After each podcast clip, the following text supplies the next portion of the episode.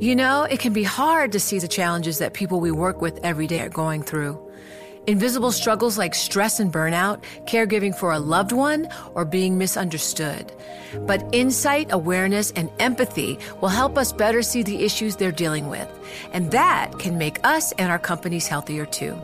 I'm Holly Robinson Pete. Join us on The Visibility Gap, a new podcast presented by Cigna Healthcare. Download it wherever you get your podcasts.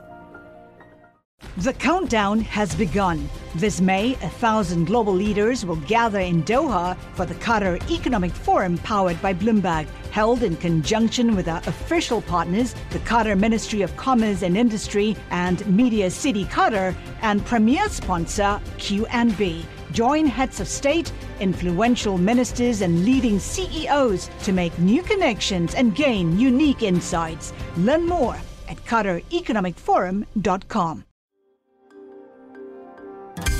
Le entregamos todo lo que necesita saber para comenzar el día. Esto es Bloomberg Daybreak para los que escuchan en América Latina y el resto del mundo. Buenos días y bienvenidos a Bloomberg Daybreak América Latina. Es jueves 2 de marzo de 2023. Soy Eduardo Thompson y estas son las noticias que marcarán la jornada. Los mercados están nuevamente en rojo esta mañana ante señales económicas que indican que las tasas de interés irán al alza y no a la baja. La tasa del bono del Tesoro a 10 años de Estados Unidos superó el 4%, su mayor nivel desde noviembre. En la zona del euro se informó esta mañana que la inflación se desaceleró menos de lo previsto en febrero y que de hecho la subyacente se aceleró. Las acciones de Tesla caen esta mañana más de un 5% tras un decepcionante día del inversionista ayer. Elon Musk hizo una presentación de cuatro horas que no sirvió para calmar los ánimos, ya que ofreció pocos detalles sobre la próxima generación de vehículos eléctricos. En China, el gobierno le está diciendo a los banqueros que se porten bien. El organismo anticorrupción del país envió una directiva para que los banqueros rectifiquen su mentalidad, eliminaran los estilos de vida hedonistas y dejaran de copiar a Occidente.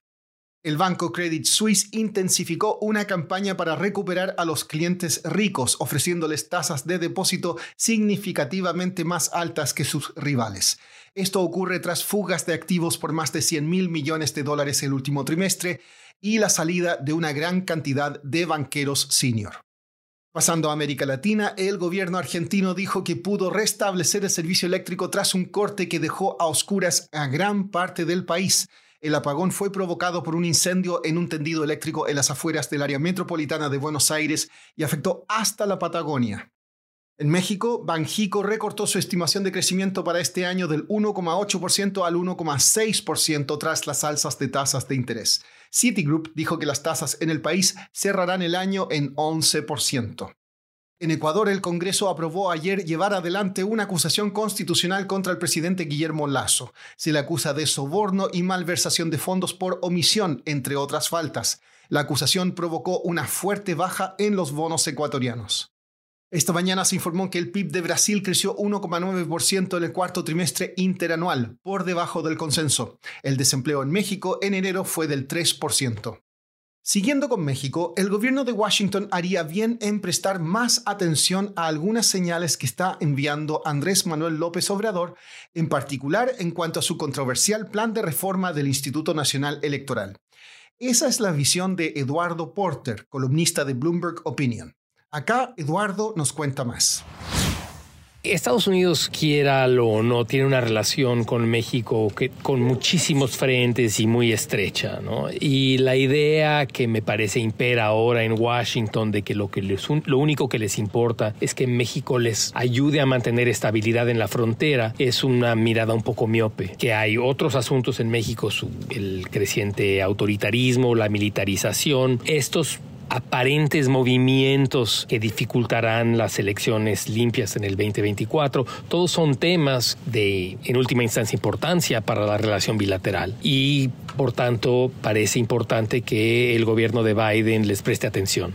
Evidentemente no queremos ninguna clase de intervención de Estados Unidos en esta clase de asuntos mexicanos, pero lo que sí puede hacer Biden es dejar claro a López Obrador que esto es que esto es algo a lo que le está prestando atención, que es algo que les preocupa. Si, vamos, si determina que hay verdaderamente un argumento que esto es un riesgo a los procesos democráticos en México, pues que esto es algo preocupante. Y, yo creo que pues, nada más hacer nota de lo que está ocurriendo en México y en su análisis de la relación con México, en el análisis interno en Estados Unidos de cómo llevar su relación con México, tomar en cuenta esa serie de eventos preocupantes que como que cuestionan el compromiso de la administración de López Obrador con los procesos democráticos. Eduardo, ¿qué otros eventos recientes también te preocupan?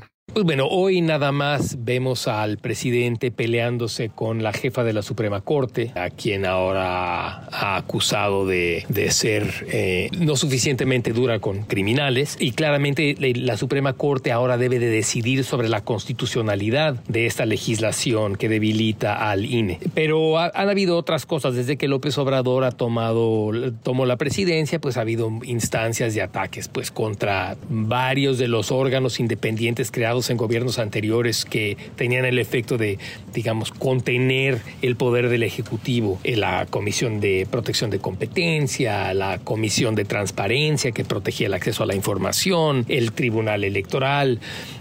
Eh, López Obrador ha incluso atacado al Banco, al banco Central Independiente. Entonces, eh, digamos, estos actos de, López Obrador a, lo largo de su administración, yo sí creo que justifican una preocupación con su compromiso con los procesos democráticos. Por último, los presidentes de El Salvador, Nayib Bukele, y de Colombia, Gustavo Petro, se enfrascaron en una discusión en Twitter luego que Petro describiera en un foro a las nuevas cárceles contra las pandillas en El Salvador como campos de concentración. Bukele resaltó la baja en criminalidad en el país y Petro, diplomáticamente, sugirió que compararan experiencias en un foro internacional. Eso es todo por hoy. Soy Eduardo Thompson, gracias por escucharnos. Para conocer todas las noticias que necesita para comenzar el día, revise Daybreak en la app Bloomberg Professional, donde puede personalizar las noticias que desee recibir. También puede suscribirse a la versión solo audio en Spotify, Apple Podcasts o la plataforma de su preferencia. Esto es todo por hoy. Escuche de lunes a viernes Bloomberg Daybreak.